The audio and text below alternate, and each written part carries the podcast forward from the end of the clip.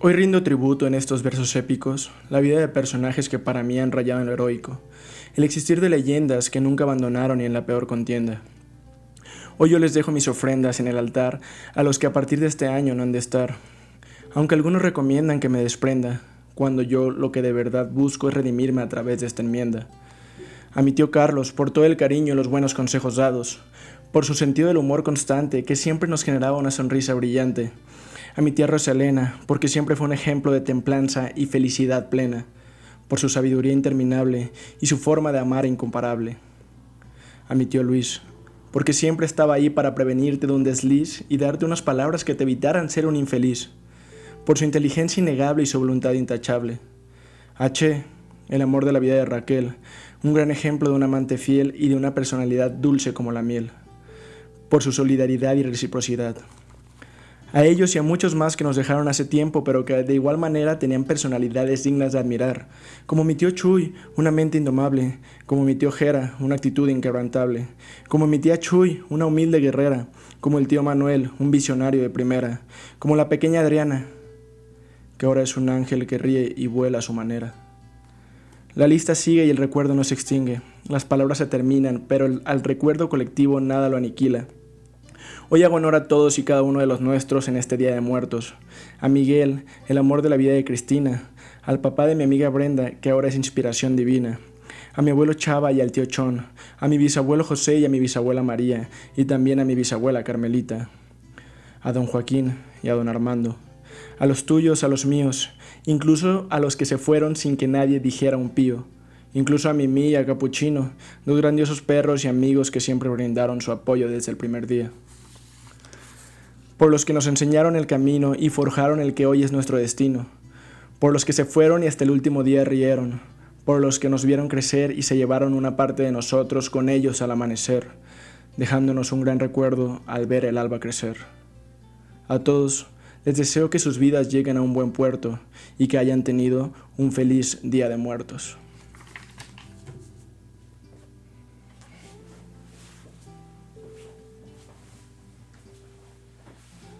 Si estás disfrutando del contenido, no olvides suscribirte al canal y activar la campanita. También sigue el proyecto en Spotify como Sobrepensando por Abraham Herm. Ok, buen día, bienvenidos a un episodio más de Sobrepensando, Sobrepensando aleatorio aquí. Estación Sobrepensando. Bueno, eh, esto lo digo porque me acompaña aquí mi amigo Lalo Marín, el cual también lleva su podcast que se llama Estación, Estación Aleatoria. Entonces por eso digo que es el crossover ahí, Estación Sobrepensando. Eh, pero bueno, eh, Lalo, muchas gracias por acompañarnos el día de hoy. Este, ¿Cómo te encuentras? Uy, muy bien y emocionado de hablar el día de hoy de este tema. ¿Cuál va a ser el tema del que vamos pues a hablar? Miren, para no irnos con largas, pues vamos aquí con directamente el tema que es el Día de Muertos. Eh, el día de hoy vamos a estar hablando del Día de Muertos, vamos a estar sobrepensando, vamos a estar filosofando y dándole obviamente un sentido a través de la conversación a esta festividad que ya tiene sentido por sí misma, pero sin embargo nosotros vamos a, poner sobre la mesa algunos temas que, que, está bueno sobrepensar, que está bueno pensar. Entonces, pues vamos empezando, o sea, ¿qué, ¿qué, es esto del Día de Muertos? Es una celebración mexicana que lleva realizándose ya unos 500 años aproximadamente. Sí, ok. Entonces, digo, el Día de Muertos, pues obviamente aquí el, el podcast escucha, pues ya sabe exactamente lo que es. Yo, yo creo que en su mayoría los que me escuchan son, aquí de, de, México. Sí. Y bueno, viéndolo desde un punto de vista así como más, más, más profundo, eh, el Día de Muertos simboliza de alguna manera una manera de hacer las paces con la muerte, ¿no? Sí. Sí, o sea, es una, no es una festividad que celebre así como a la, a la muerte como tal, si bien es la festividad del Día de Muertos, puede estar mal entendida. No es una festividad este, donde se le tenga miedo a la muerte, ni de que nos riamos propiamente de, de ella, sino es hacer la parte, hacer la parte de la tregua, ¿no? O sea, de alguna manera. Sí. Y como dices tú, o sea, el Día de Muertos, más que ser como un culto específico a la muerte, es un bueno, un altar, un, un, altar en sí, pues, al muerto, ¿no? O sea, más que la figura de la muerte en sí, hablas como una persona que existió y se murió, o sea, y, y se le da más peso al hecho mismo de la persona que, que, ya no está con nosotros que a la misma muerte como si como, como la, ahí con la hoz o con la capucha, ¿no? O sea, Sí, no. o sea, sí- siento que está relacionado fuertemente, pero sí hay una breve diferenciación, ¿no? Porque, digo, incluso aquí en México ha- hay- existe, ¿no? La, la Santa Muerte, que esto sí, Ok. sí va directamente hacia la, hacia la, muerte. Pero aquí en este caso es hacia el muerto, es hacia el, el, el- el fallecido, eh, que era nuestro, nuestro conocido, nuestro ser querido, nuestro amigo, nuestro familiar. Y, y lo queremos honrar a través de, de esta festividad, a él y a todos los que ya no están con nosotros, que recordamos. Exacto. Y por ahí es por donde va esta festividad, por donde tú dices. Nada más que antes de continuar, hay que, porque vamos a estar hablando mucho sobre esto, hay que recalcar que nuestros ancestros eh, mexicas y de las diferentes culturas prehispánicas ya tenían ellos instituidas diferentes fiestas, como seis diferentes festividades en relación a la muerte. Entonces, cuando llegan los españoles y empiezan a dar, a este, juntar sus fiestas del Día de Todos los Santos, por ejemplo, y así.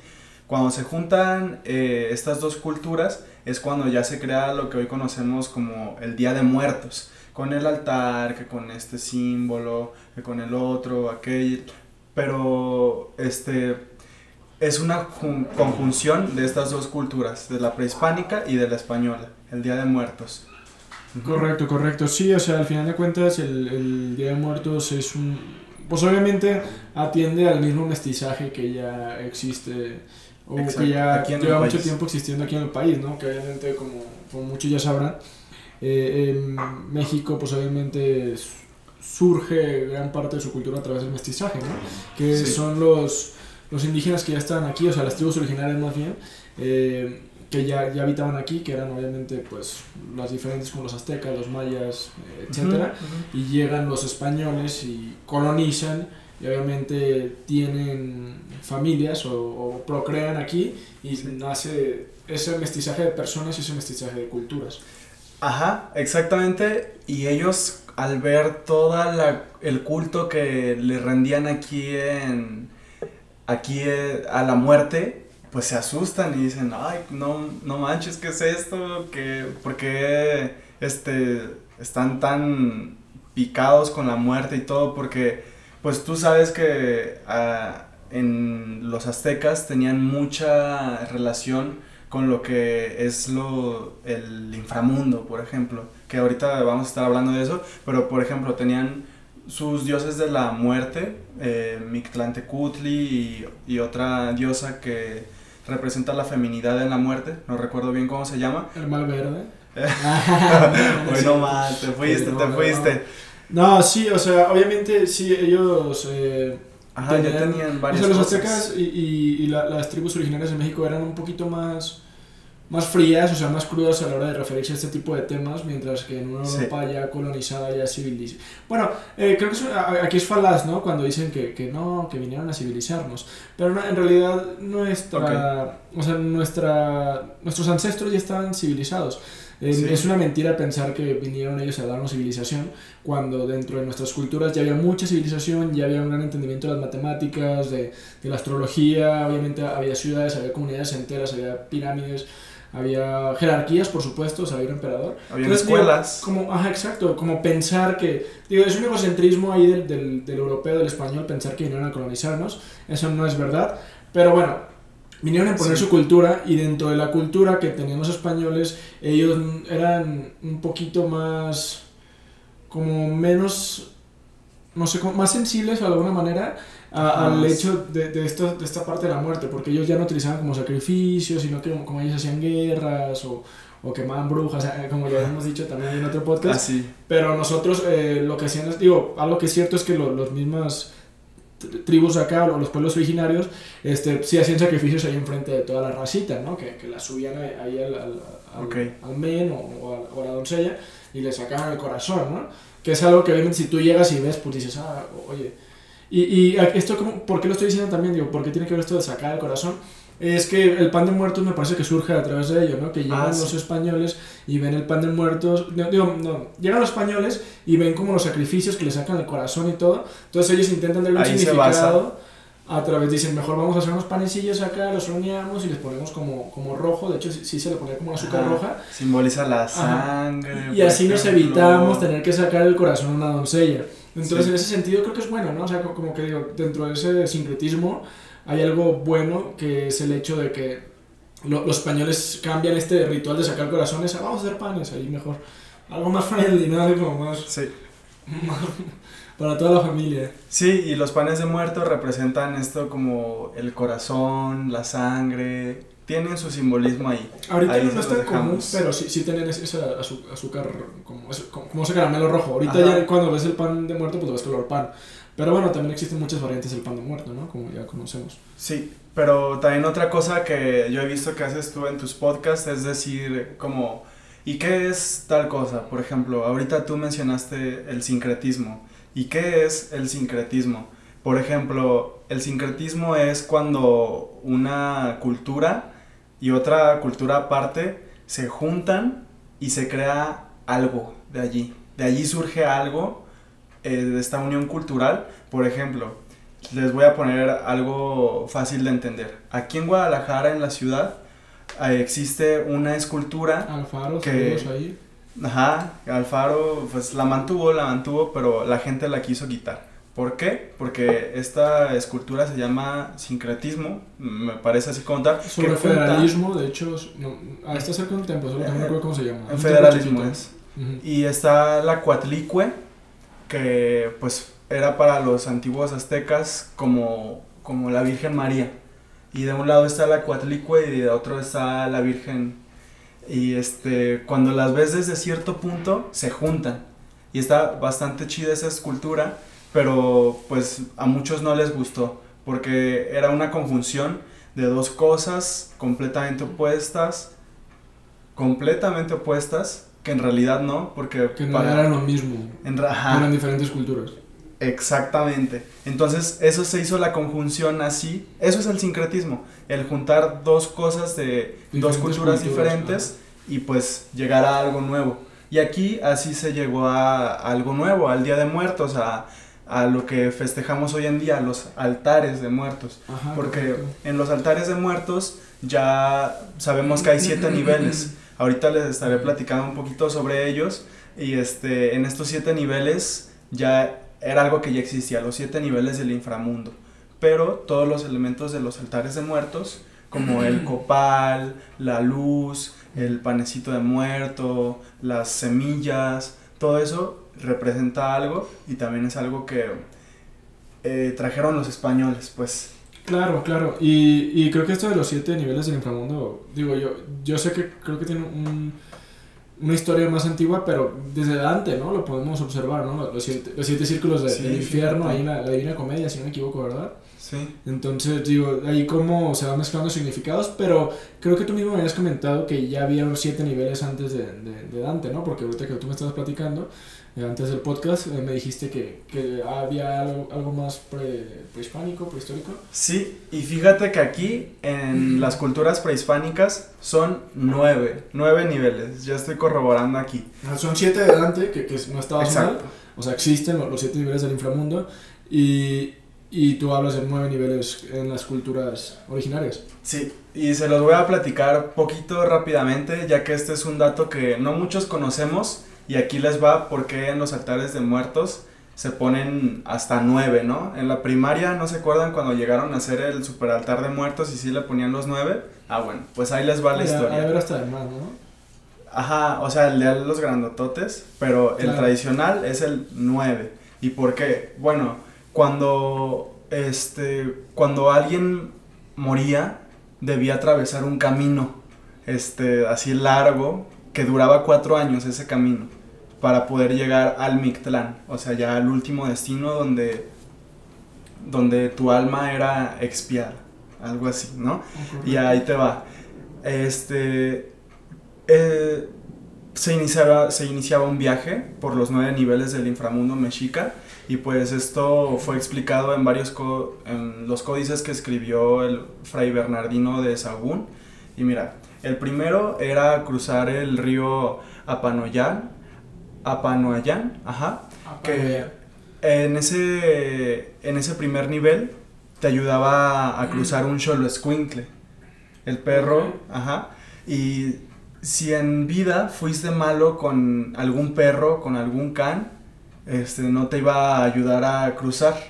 Esa era la creencia, ¿no? A ver cómo me va, bro. No, no, espero que bien. Ya me hiciste pensar. Pero claro, claro, o sea, Choloscuincle tiene esa carga sí. dentro del Día de Muertos muy, muy fuerte, ¿no? Sí, porque es el, la primer parada de un muerto dentro de este círculo del inframundo que Saludos los al- acompañaba. Saludos al Choloscuincle de Gonzalo ahí, que todo bien con nosotros, ya Ah, sí, no, mi Gons, se Ya, quemó toda sí. la acción. Saludazo. Y luego, por ejemplo, bueno, voy a seguir diciéndote. El segundo nivel era pasar desnudo en el Tepetl Monanami- Monanamiquian. Espero pronunciarlo bien. Es un lugar en el que constantemente dos cerros estaba temblando y, y se juntaban estos dos cerros y pues tenías que cruzarlos, ¿no?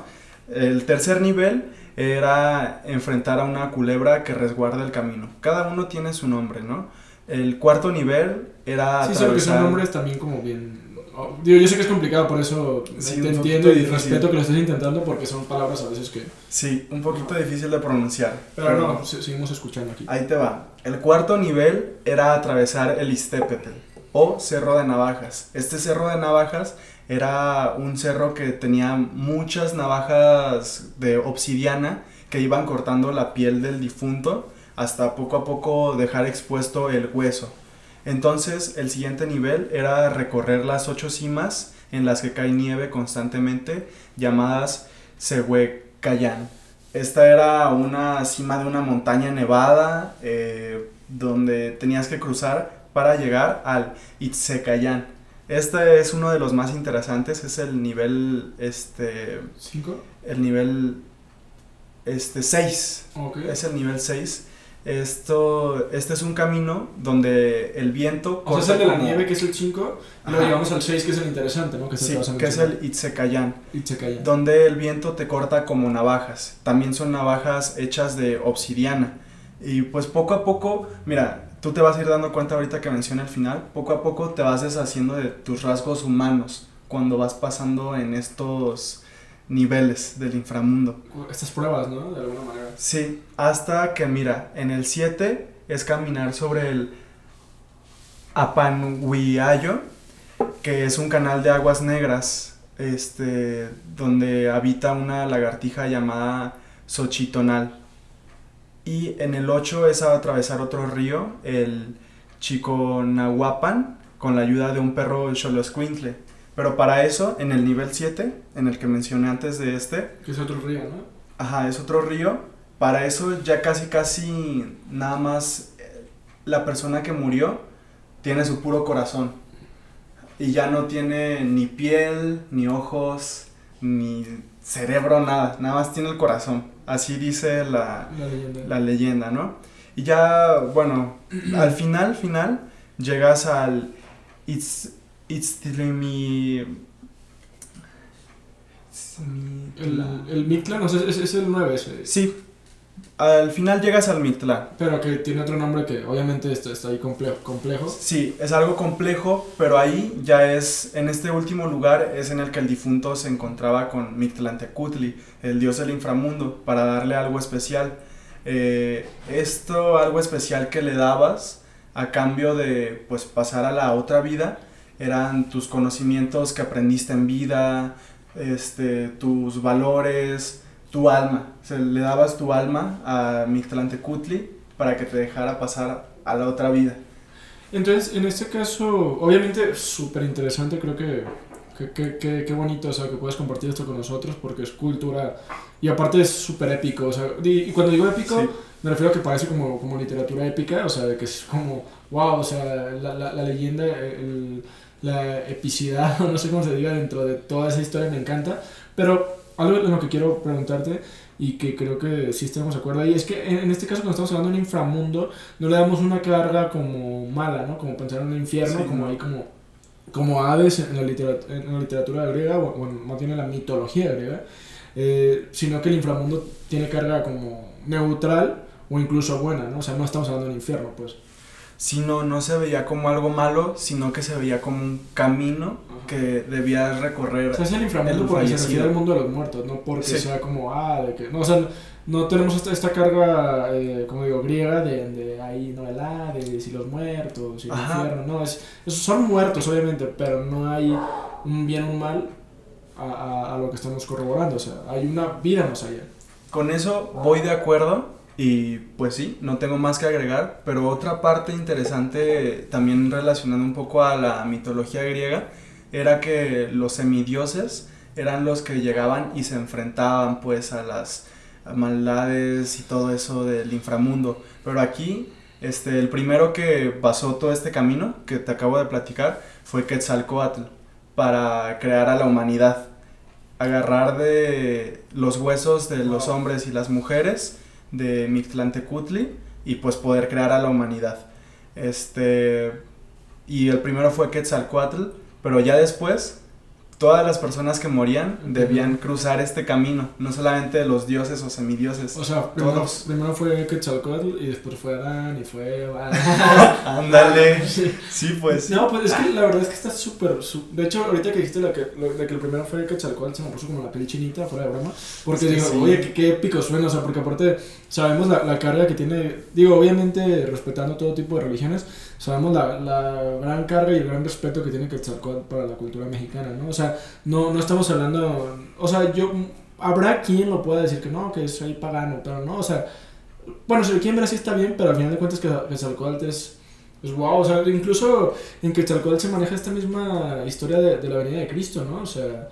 Sí. Porque también se, se, se esperaba en las culturas de antaño la, la venida de Quetzalcóatl, ¿no? Él, un día se fue volando con una serpiente, o me equivoco? Sí, es verdad, él un día se fue. Ajá, y como creían, este, a como a Moctezuma un día le fue avisado que llegó un hombre con aspecto al que se creía con que iba a regresar Quetzalcoatl, pues ellos sí creyeron que era el, regreso de Quetzalcoatl. ¿no? Ajá, que era el hombre blanco y con barba. Y con ahí con metales y, armas, y espejos. Y pues nada, o sea, ellos creyeron que sí era la, el regreso de Quetzalcoatl y por eso fue que, que se causó tanto revuelo dentro de... Pero ya sabía, algo interesante era que pues llegaron a, a Yucatán, ¿no? Y ya los mexicas sabían ya que eran hombres mortales y no sé, yo creo que fue interesante la llegada de, o sea, ese periodo justo cuando iban transitando México, ¿no? ¿A qué te refieres con esto de que eran hombres mortales? O sea... Sí, pues que no eran dioses. O sea, que ah, la leyenda lo, lo, pintaba así, que Quetzalcoatl iba a regresar como un hombre barbado y ah, blanco. Ah, claro, claro, claro. Este, pero ellos desde antes ya sabían que eran mortales. Entonces, ¿cómo fue que se pudieron confundir con que, o cómo fue que pudo pudieron pensar en eso, en que sí. Ajá, pues a lo mejor porque, digo, pues como obviamente en aquel entonces no había ni, ni teléfono ni nada, pues obviamente pues no, no transcurría como esa... Eh, eh, o sea, no sabían que a lo mejor ya, ya había algunos españoles que habían muerto, ¿no? Sí, sí, pues por ahí puede ser, por ahí puede ser, pero mira, o sea, todo se resume a que es la conjunción de estas dos culturas. Y pues yo, a mí me gusta mucho ver cómo en los altares de muertos, este, está toda esta simbología, ¿no? Que ya luego le agregaron los españoles de que el papel picado representa el viento, la luz que le pones el fueguito es para iluminar al muerto, luego que le dejas el tequilita ahí por si era tu abuelo. Antes, antes digo, totalmente, o sea, esto, o sea, ya, ya antes se pasaba el simbolismo del altar, que ahorita vamos a tomar un ratito platicando de eso. De hecho, quiero poner sobre la mesa algo que, algo que me pasó por la, por la, por la cabeza, que es, oye, el simbolismo entre Quetzalcoatl y, y Cristo, ¿no? O sea, cómo, cómo son, son tan de culturas tan diferentes, pero cómo tienen historias tan, tan, tan similares, ¿no? O sea, porque al final de cuentas, digo, tanto Quetzalcoatl como Cristo eh, son personajes así como, como sabios que, que, apoyaban ahí al pueblo. Porque digo, yo, yo no, no soy súper experto en, en, la historia de, de aquí del, del, señor Quetzalcoatl, pero sí, sí recuerdo que, que, el pueblo lo veía como un hombre sabio, ¿no? O sea, que, incluso tuvo su partida, ¿no? O sea, al, igual que Jesús, o sea, er, era, eran hombres adelantados a su época, que, que son pintados como hombres, pero que al final ambos terminan teniendo una partida pero no es una partida normal, sino que es una partida hacia, hacia los cielos. Sí, así es. Y de ahí también se agarraron los evangelizadores para platicar con los mexicas y todas las demás culturas y evangelizarlas. Como agarrar lo que ya tenían las culturas prehispánicas y decirles, no, pues fíjate que, o sea, por ahí se metieron. Ajá, como que ya había, viendo la similitud, ya, ya impusieron el cristianismo, ¿no? De alguna manera. Sí, sí, exactamente. Pero, por ejemplo, este, digo, ahorita, ya ahorita para pasar a los altares, nomás quiero, quiero sobrepensar más esto. Eh, ok. Ok, entonces llegan aquí y, y, ya tienen obviamente ellos el cristianismo arraigado y que Quetzalcóatl ya, ya había, ya la leyenda aquí. Pero obviamente en el cristianismo ellos ya tenían la, la idea de la, de la ida y venida de Cristo desde antes de conocer... Bueno, es que digo, también yo no soy un superhistoriador, pero tengo la idea de que los españoles ya tenían la idea de la ida y venida de Cristo antes de conocer a Quetzalcóatl, pero por otras culturas, ¿no? Porque digo, el cristianismo viene de, de antes de que ellos... O sea, la idea de la venida de Cristo viene de antes de que los españoles vinieran a, a, América, ¿correcto? Entonces ya nada más coinciden ahí, o sea, ya, ya, hay como un acá, un brother que va a venir acá y un brother que va a venir acá, y luego se juntan y como que hay una mezcla, pero ya estaban ambas ideas por separado, desde, desde España a, México. Eso, bueno, que no era México. Eso es bien interesante porque estas dos culturas de dos lugares diferentes del mundo tienen algo que los une. Ajá. Ajá. Y ahí es como pues digo, los españoles se aprovecharon para agarrar y decirles, no, pues es que en nuestra cultura también tenemos a alguien. Hay una similitud ahí. hay una similitud. Y eso es interesante, ¿no? O sea, porque digo, ah, pues de ahí se agarraron, ¿no? Para decir de, sobre Cristo, dar la palabra y todo. Pero imagínate que en dos culturas tan diferentes ya existiera una idea así. Esa avenida, ¿no? Sí, de hecho, digo, ya hay como, como para tener este tema y ahorita pasar a, a, lo que sigue. Digo, incluso ya, ya hay quien fantasea pues, de que incluso pudieran haber sido como extraterrestres, ¿no? Sí. Digo, ya, ya es irse un poquito, pero también dicen hace dos mil años que hayan visitado pues, un extraterrestre con forma de serpiente emplumada acá y pues obviamente todo el mundo se, se, es algo que no se veía en la cultura misma. Pero bueno, o sea, sabe? Eh, eh, eh, dejamos sobre la mesa eso, ¿no? O sea, cómo vienen los españoles este, y a la hora de que llegan tienen una figura que promete una venida que es Cristo y cuando llegan aquí ya hay un Quetzalcóatl que promete una venida que, que, pues, sí, es este personaje. El dios de... Entonces, a ver, vamos, vamos al altar. O sea, el altar, el altar básico, o sea, el más básico de los básicos que puedes hacer, es de dos, dos pisos, que es cielo y tierra, así de fácil. Luego hay uno menos básico, que son tres pisos, que es cielo, purgatorio y tierra. Una idea interesante. Ajá, y luego llegan los siete. Este, ya los siete, ya la verdad no me acuerdo perfectamente. Nueve. Ajá, luego hasta los nueve, pero creo que el, el, tradicional llega a ser el de siete, pero sí hay hasta nueve, como, lo, que nos, lo, que ya nos platicaste. Pero digo, ya si quieren hacer un altar, digo, como, como tip aquí, si quieren hacer su altar básico, que les da flojera, pues háganse el de dos, le ponen cielo y tierra, o si quieren hacer el de tres, pues ya mejor. Ok, y en este podcast, el día de hoy, los invitamos a hacer su altar poniéndole qué. Bueno, por ejemplo, la flor de cempasúchil no puede faltar porque su olor fuerte e intenso y su tono naranja, este, pues recuerda, hace recordar como le abre un camino a los muertos, ¿no? Y luego el saumerio, también con el copal e, incensos ardientes, eh, son resinas al rojo vivo que ayudan también a purificar el espacio donde llegarán los difuntos. ¿Qué más? Por ejemplo, el pan de ah, muerto. El pan de muertos, que, que ya hablamos de su, de su, origen, su significado. Eh, y, pero bueno, eh, los cuatro elementos, ¿no? Que son tierra, agua, aire y fuego. La tierra obviamente se pone a través de, de, semillas que puedes poner en el mismo altar, o sea, frutos, o sea, eh, el agua se pone un vaso de agua para el, muerto que puede estar, se puede estar sediento tras su, su, venida para acá. Este, el, aire se, el aire se simboliza a través de, de, de, este como papel de China, así como, como recortado que, que se le ponen los altares.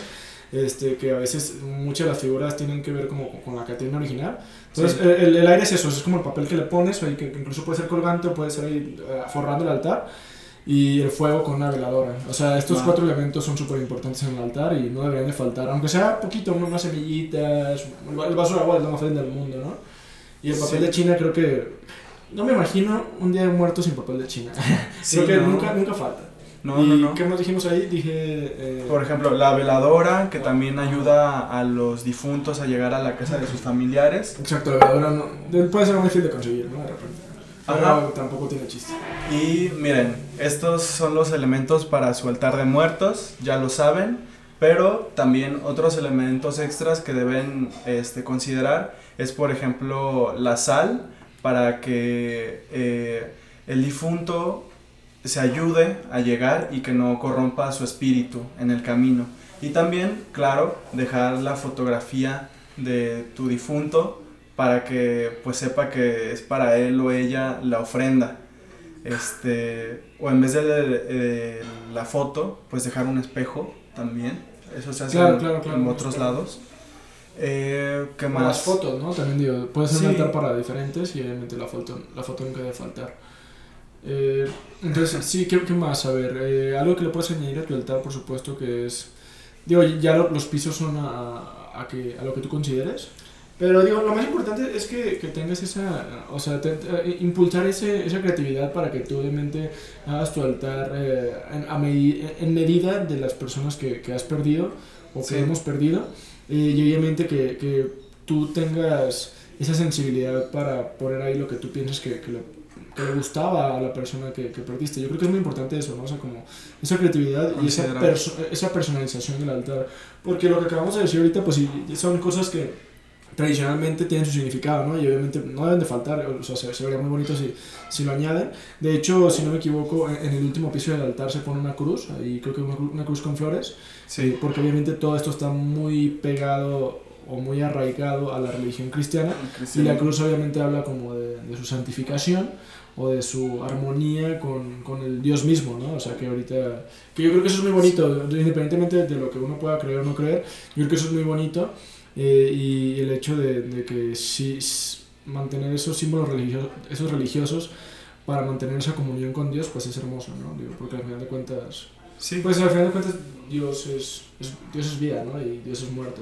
Y también, ajá, simboliza ambos. Y por eso es que está allí, en, en la cima de... Está en nosotros y está en la muerte, ¿no? O sea, está Sí. en la vida y está en la muerte. Sí, sí, y eso es algo también donde convergen estas dos culturas, porque como bien decíamos casi al principio de la conversación, esta no es una celebración de que de la muerte, sino que es una celebración también de la conjunción de la muerte con la vida, y pues también Cristo es eso, la vida y la muerte. Claro, ¿No? sí, sí, por supuesto. O sea, Cristo es, es la vida y la muerte, ¿no? Es como.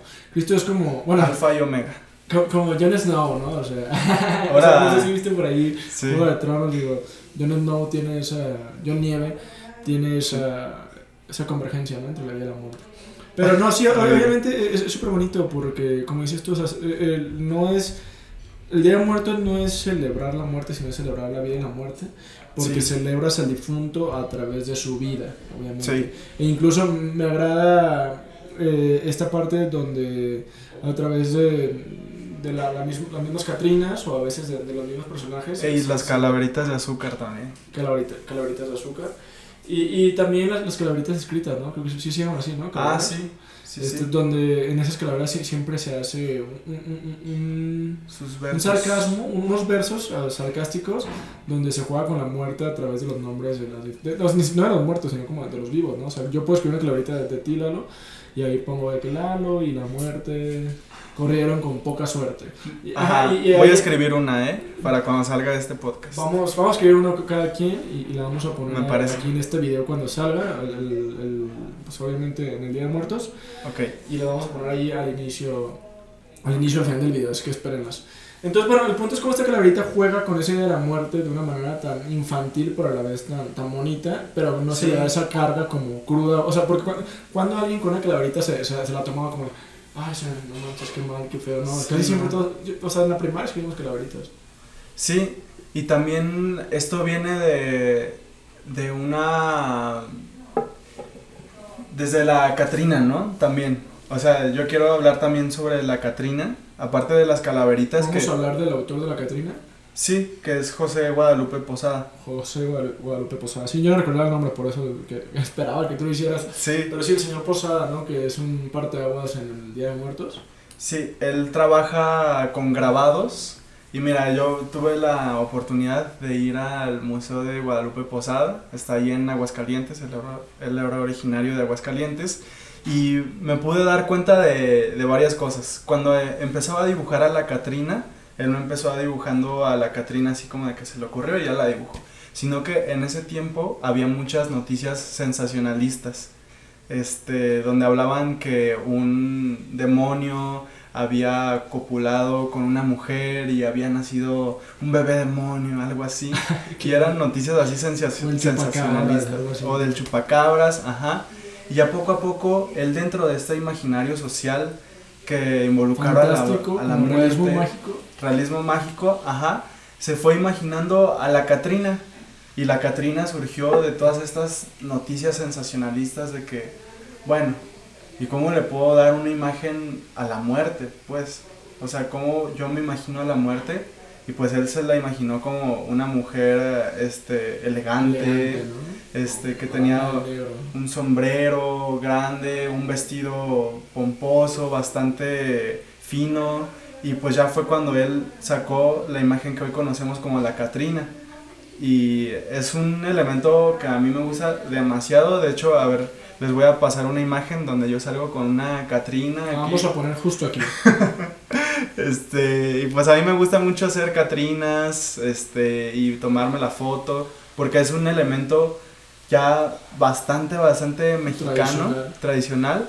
Que ahí sí, para que veas, ahí sí es como una reírnos de la muerte. Claro, y, sabes, voy a decir algo, o sea, voy a decir algo justo ahora que, que va a dar en el punto.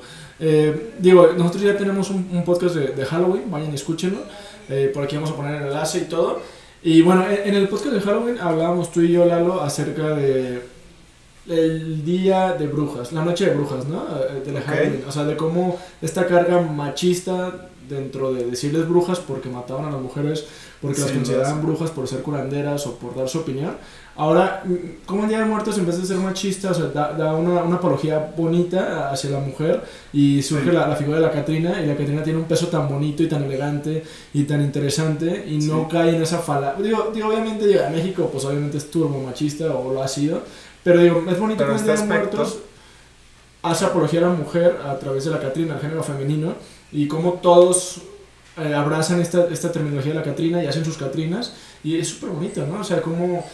yo quería hacer ese contraste, pues, de, de, la noche de brujas y la Catrina, o sea, es súper diferente, ¿no?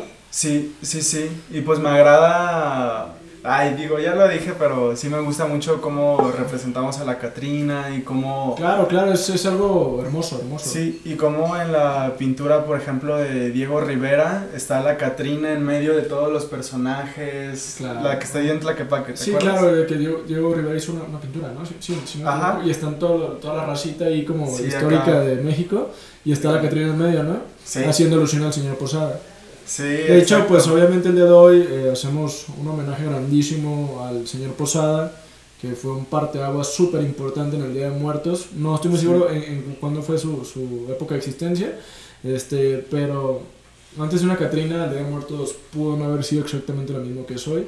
Y hoy todos abrazamos las, las, Catrinas y vamos a Tlaquepaque y las vemos. Y, y qué bonito, ¿no? O sea, Fuga, sí. Qué, qué bonito.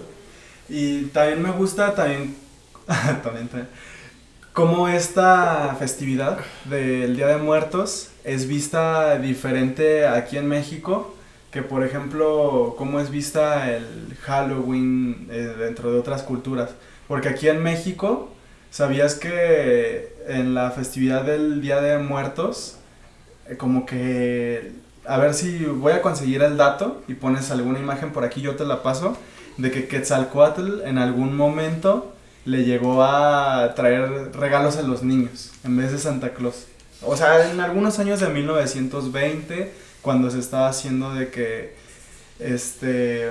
Oye, de, que baja la, la, serpiente emplumada por la chimenea, ¿no? Sí, sí, algo así pasó. Sí, no, y es que es, normal, porque es nuestro, nuestro origen, o sea, no, no me sorprendería, pero qué bonito. Y a lo que me refiero con esto es que aquí en México lo que tenemos nosotros de festividades, lo que teníamos nosotros, es que nosotros las abrazamos más y decimos, ok, esto, esto es algo mío, esto es algo de mi cultura y que quiero seguir promoviendo en vez de verlo como algo satánico o algo así.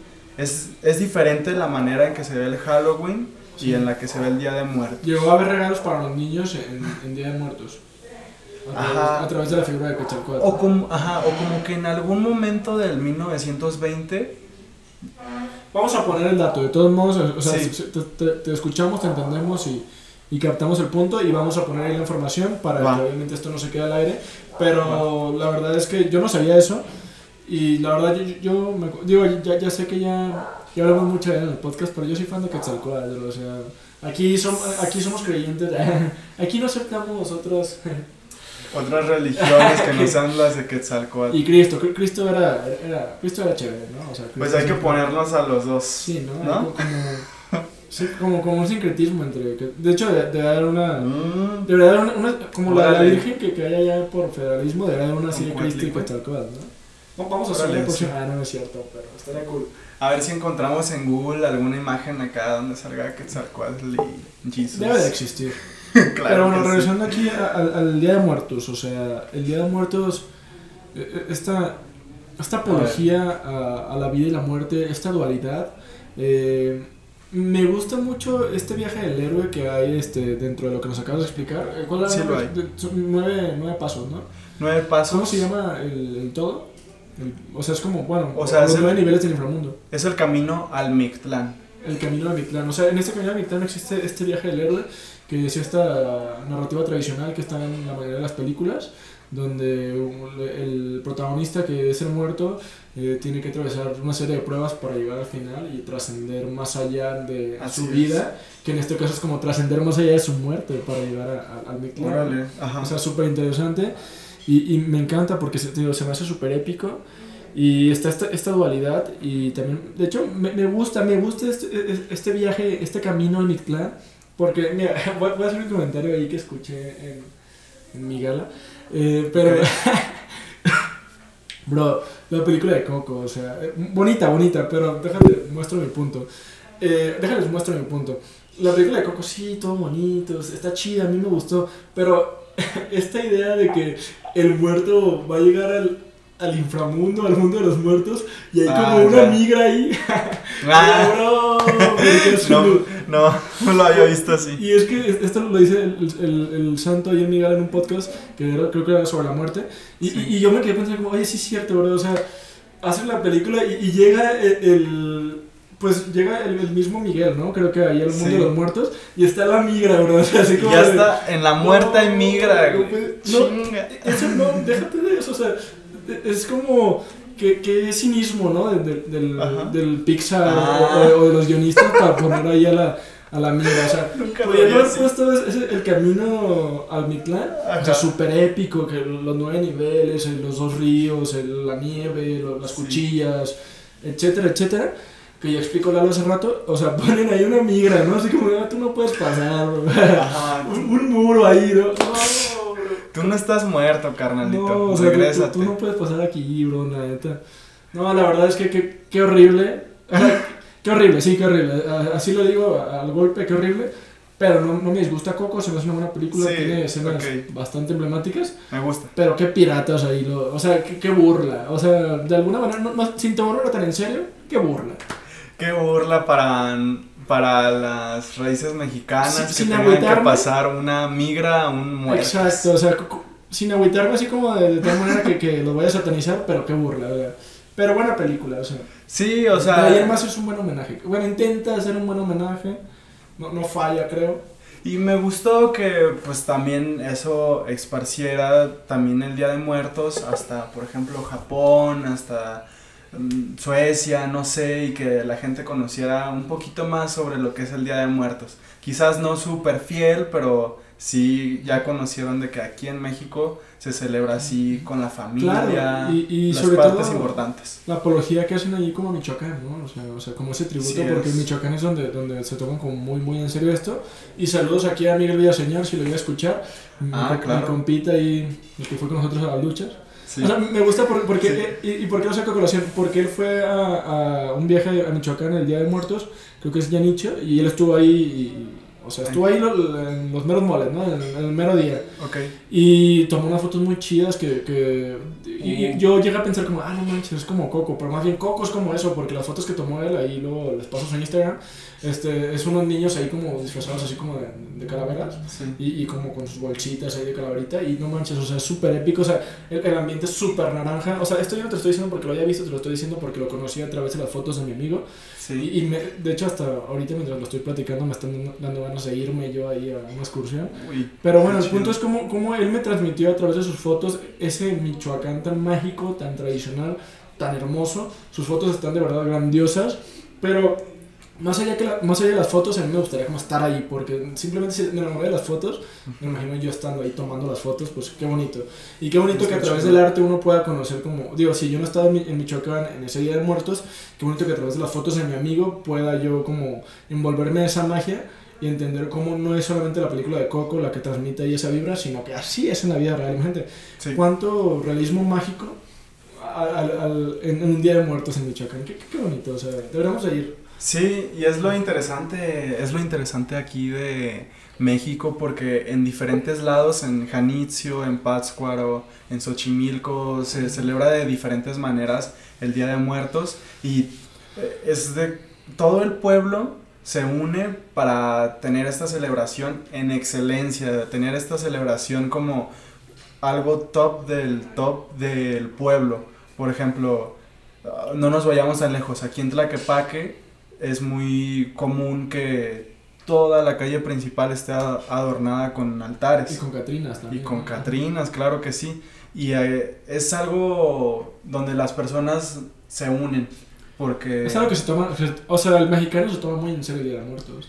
Sí, o sea, sí lo ponen, lo retratan en la cultura popular y todo, pero pues sí es bastante importante, ¿no? hasta para mí. Claro, claro. siendo así. No, y aparte, digo, no, no hablamos de las obviedades, de lo más obvio de lo obvio, de cómo cada día muerto se va al panteón, ¿no? O sea, no hemos llegado a ese punto, pero... Ah, ok, no, nos hemos tocado. E, e, es tradición, digo, que mi familia, digo, a lo mejor por la pandemia este último año, a lo mejor no, pero siempre ha sido tradición de que cada día muerto se hemos ido a visitar a, a, mi abuelo, ahí a Salvador Hermosillo, en paz descanse. Eh, entonces yo digo, yo, yo, no llegué a conocer a mi abuelo realmente, este, y, y como anécdota personal, ¿no? Yo no llegué a conocer a mi abuelo eh, personalmente. Bueno, es que cuando mi abuelo murió yo tenía un año. Entonces sí, me, sí me, él sí me conoció. Pero, eh, bueno, la gente me dice que él me conoció a mí, pero yo no me acuerdo de él porque tenía un año. Pero bueno, el punto es como cada año se ha tenido esa costumbre de ir y yo he ido a visitar a la, a la tumba, la tumba de mi abuelo ahí en el recinto de La Paz. Este, pues muchísimos años, regresa el Día de Muertos, o sea, porque esa tradición está viva y se adorna la tumba con cempasúchil. Cempasúchil, exactamente. Y, y pues súper bonito, ¿no? O sea, la, la, la, tumba revive ahí como una vez al año. Debería, ser, debería ser más veces al año. Sí. Pero bueno, yo también no. Fíjate que, digo, ya de manera personal, yo no soy tan fan de las tumbas. O sea, como, como que sí, sí. Me gusta, el, me, gusta el tributo y me gusta el homenaje. Pero no, no sé qué tanto me gusta así como la parte. ¿Sabías que, como dato curioso, que por ejemplo en Japón este, están parques públicos donde hay tumbas? para hacer parte de la muerte con la vida. O sea, ahí los panteones no es como en las en estas costumbres grecolatinas que están a las afueras de la ciudad, sino que en las culturas orientales los panteones forman parte de la misma ciudad y están hasta en parques. Pero eso es un dato interesante. Otra cosa también que te quería decir sobre... Pues como en México en los camellones, ¿no? Ah, ok, ok, eso es algo muy nuevo. Oye, pero no, está ahí muerto, ¿verdad? O sea, ah, no. ponen la cruz, ponen la cruz. Sí. Pero sí, sí vi que es eso, ¿no? De que vas acá por una callecita ahí en México y ves la crucecita ahí del, vato que es. Ajá. pero no, es cierto, no, no, es una tumba, es. Por ahí va. Es un homenaje. Por ahí va. Pero también algo que te quería decir sobre esto, cuando es el Día de Muertos, está padre porque la gente va, le lleva le llevan mariachi a su difunto, también pueden llegar a beber algo ahí junto a la tumba, a comer junto a la tumba, y es como sentir que estás en presencia de esa persona ya fallecida, y es algo muy cálido para el alma, este, poder platicar con las personas con las que están cercanas a ti, sobre lo que significó para ti en vida esta persona que está allá en la tumba. este, y poder beber algo en su honor, poder comer algo en su honor, pues es algo que dentro del imaginario cultural mexicano este, es algo bastante... Ajá, es algo bastante cálido para el alma. Así lo definiría yo. Pues uno, o sea, el significado de este tipo de, de rituales es como, como sentirte en paz contigo mismo a través del tributo, del homenaje. Y, y más que sentirte en paz contigo mismo, eh, es como el mantener ese recuerdo vivo de alguien que sabes que, que te quiso, que lo quisiste, que, que hizo cosas buenas en vida. Y a veces, aunque no, ¿no? O sea, aunque no haya hecho cosas buenas, uno llega a perdonar y llega a trascender eh, como, como corajes, como odios, para hacer tributo a la vida misma. Porque al, momento en que tú haces tributo a la vida de alguien más, haces tributo a tu vida, ¿no? O sea, porque la vida es vida, pero la vida también es muerte, ¿no? la dualidad, la dualidad. exacto, o sea. Dejémoslo así. Sí, la, la, dualidad, pero es que digo, no quiero sonar ahí como, como, como redundante, porque digo, sí, la vida es vida, obviamente, yo sé que es redundo, pero la vida también es muerte, y, y ya llegamos a esa dualidad. Sí, y pues es la dualidad que desde los antiguos mexicas se aceptaba así, como tal. Y, y, digo, yo esto ya lo he platicado con algunos amigos, no, no me acuerdo si contigo anteriormente, pero yo también creo que, digo, como dije, la muerte también es vida. ¿eh? Ajá. Porque, digo, como incluso biológicamente hablando, o ahí este, hablando ya como de términos de, no sé, biología de alguna manera, o sea, de la muerte puede surgir la vida, o sea, cuando un cadáver este, llega a su parte de descomposición, pues surgen gusanos, ¿no? O sea, surge vida a través de la muerte. Sí, sí, sí, los mismos organismos este, van a van nutriéndose de la muerte. Exacto, entonces digo, al final de cuentas no hay una muerte definitiva y no hay una vida definitiva. Entonces, lo que queremos invitarles aquí en este podcast de Sobrepensando, al público que está oyendo ahorita, que se quedaron, muchas gracias, es que no lleguen a pensar a la muerte como un final este, último, sino que vean a la muerte como un paso más, como algo que en la vida tiene que pasar para que pues puedas dar un paso más y no que sea como el final de todo. Eso es el, el, inicio al camino del Almictlan. Ándale, ándale. es el inicio de tu travesía de muerte. Ah. No, pero no lo vean así como que la muerte es algo que acaba con todo. Sí, claro, no, pues es que eh, incluso si lo viéramos así, o sea, ¿qué fundamentos tendríamos? No? O sea, incluso si yo dijera, no, es que la muerte acaba con todo, cuál sea el fundamento, así no lo sé. O sea, tú no lo sabes, nadie lo sabe. Estarías basado en pues lo que te enseñaron. No, no, más bien en lo que tú fuiste aprendiendo. en lo que tú fuiste aprendiendo de la sociedad moderna, de el tenerle miedo a la muerte, de el saber que este, la muerte es algo que te va a traer desgracias y tal y tal. Claro, incluso aunque yo fuera sumamente nihilista, o sea, que, que yo no creyera en nada, o sea, que digo, la vida no tiene sentido y, y después de la, de la, vida no hay nada, es que no existe, no es posible. Ok, ok, te la compro, ¿no? Puede ser, pero incluso aunque yo fuera sumamente nihilista, no tendría fundamentos reales porque no me no habría conocido a nadie que se haya muerto y que haya regresado. Entonces digo, ¿de qué me sirve que yo diga, no, no, es que no, no hay nada, es que, o sea, no, no lo sé, no, no lo sabemos, nadie lo sabe. ¿Sabes? O sea, ni siquiera el mismo, el físico, el químico más inteligente a, lo largo de nuestros años lo ha sabido. Entonces digo, ¿de qué sirve que, que, yo crea muchas cosas o que me jacte de saber que después de la vida no hay nada cuando no hay una respuesta? Y, y al final de cuentas, este, por, por eso es bonito el Día de Muertos, ¿no? Por explorar esas posibilidades y explorar esa transformación de la vida, ¿no? Que nosotros ahorita lo vemos como, como lo más obvio, ¿no? Que son calaveras, que son esqueletos, pero la vida, o sea, un principio básico e interesante, no sé si totalmente absoluto, eh, de la, obviamente, pues, de la vida es que la energía no se crea ni se destruye, sino que se transforma, ¿no? Así es. La pregunta es en, qué se transforma, o en qué nos transformaremos. Y otra vez hago alusión a y esto lo voy a decir en unos, a lo mejor unos 50 podcasts más. Hago alusión a, a, mi, a, mi, a la frase que me gusta decir, ¿no? O sea, nosotros somos, bueno, de Carl Sagan, o que se le atribuyó a, alguien, a él, pero creo que es más vieja todavía, de que nosotros somos la vida después de las estrellas. Entonces digo, en algún momento nosotros fuimos energía solar o, energía de estrellas, ahorita somos energía humana o, energía de, de, seres vivos, pero mañana de, qué tipo de energía vamos a ser, ¿no? Podemos volver a ser una estrella quizás, o sea, no sé si puede explotar este planeta y luego seamos otra estrella y darle vida a otras cosas en otros planetas. Vamos a seguir haciendo que la energía fluya y con nuestra muerte, pues eh, esperemos tener una muerte tranquila, una muerte pacífica, porque pues también este no la forma en la que morimos, en la que dejamos este mundo, este no es como de que ay, pues acabé la vida en este plano terrenal y acabaron todos mis problemas. O sea, yo este en mi caso sí creo que, pues así como lo que estamos platicando ahorita, que hay algo después de esta vida.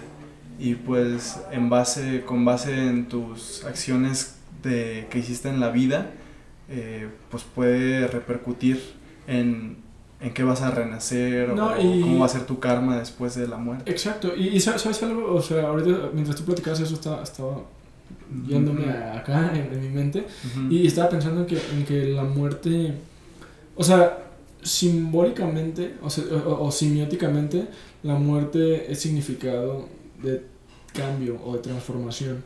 Y esto no lo estoy diciendo al aire, lo estoy diciendo de verdad. Sí, sí lo es. ¿Por qué? Porque cuando se muere un ser querido, o sea, cuando se muere un amigo, cuando se muere alguien, significa cambio, significa que ese alguien ya no va a estar ahí, que ese alguien ya no, ya no va a ser parte de y que si alguien se fue a, algún otro lugar, ¿no? O sea, ya, no, ya no cohabita con nosotros. Y eso es un cambio, eso es un cambio sí o sí, o sea, el, hecho de que haya algo ahí y luego no lo esté, eh, significa que hubo un cambio en el entorno.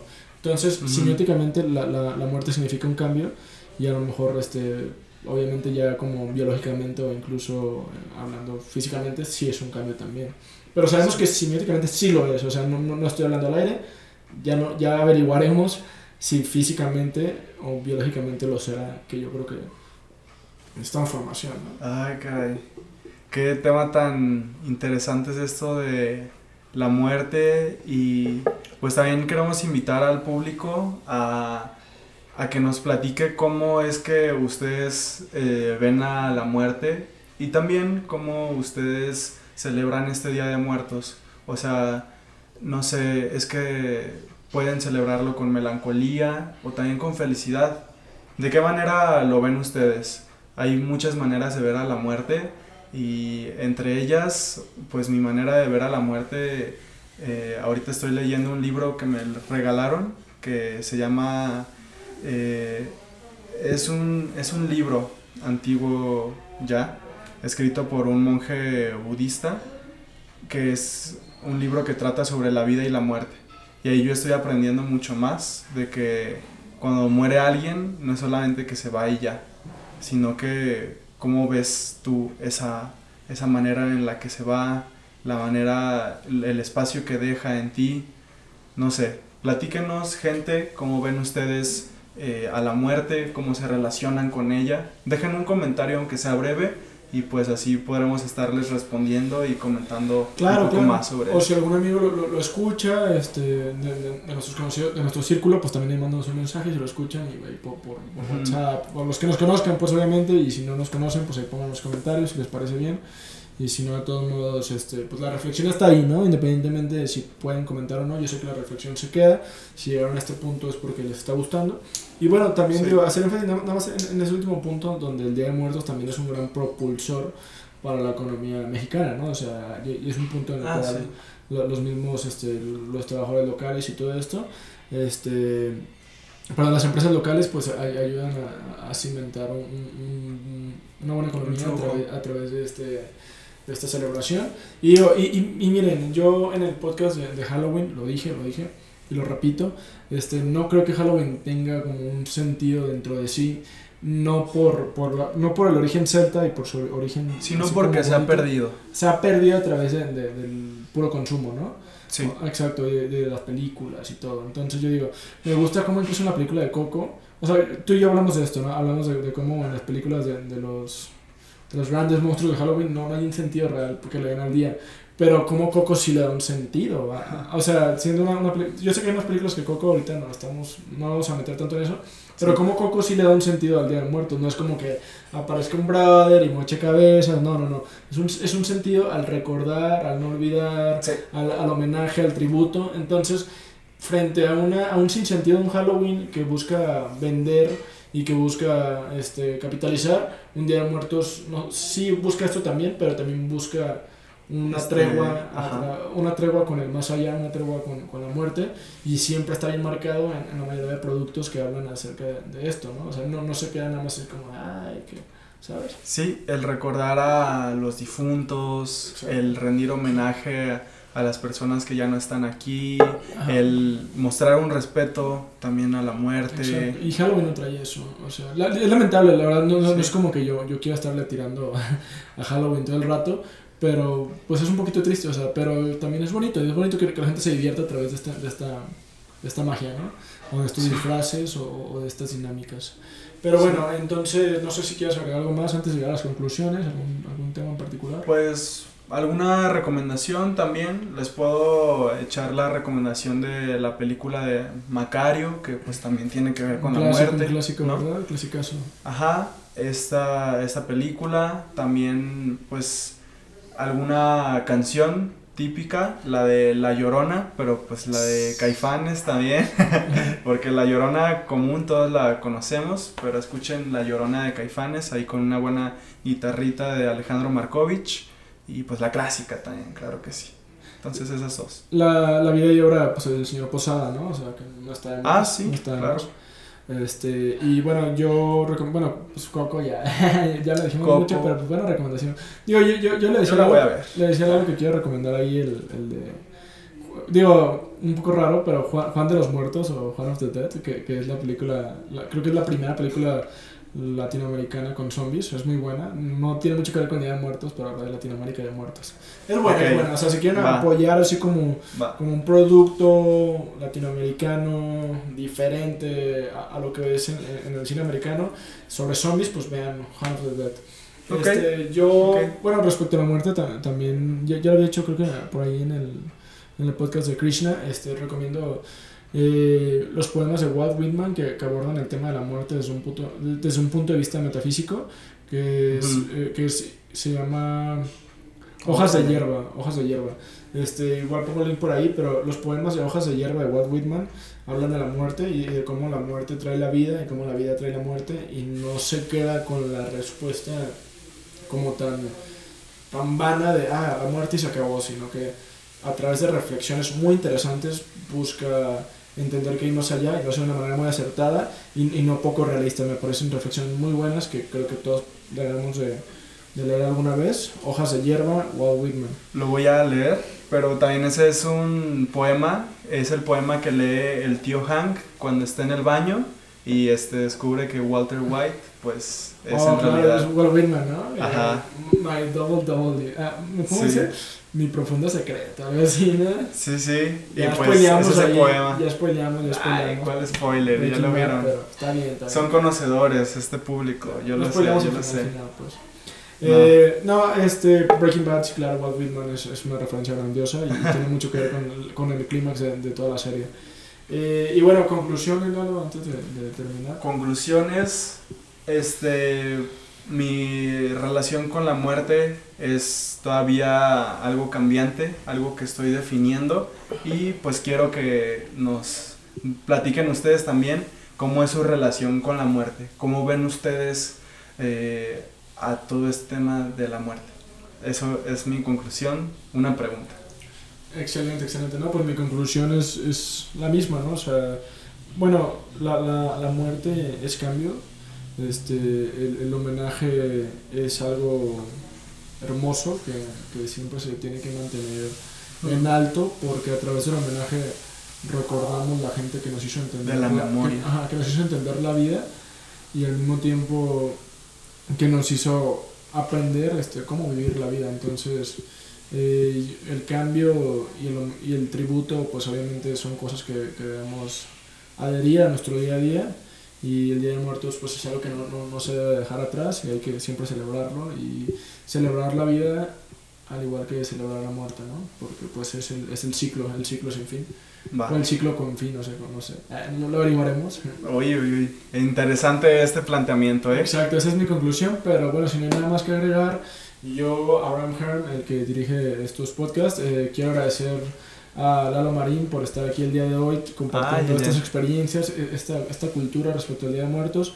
Agradecer a los podcast escuchas por llegar a esta parte. Si llegaron aquí fue porque les gustó y de verdad gracias por quedarse. Y Chido. Gracias, banda, por escuchar el día de hoy. Los invitamos a Estación Aleatoria para que escuchen el de Halloween también. Y pues. Exacto, nada. se me pasaba nada más que ahí tenemos el de Halloween, o sea, tenemos ya Ah, sí. muertos aquí en, en Sobrepensando y tenemos Halloween en Estación Aleatoria, el podcast de mi amigo Lalo. Entonces los vemos por ahí, eh, gracias por venir y cuídense mucho, tengan una linda semana, un lindo día, una linda vida. Adiós.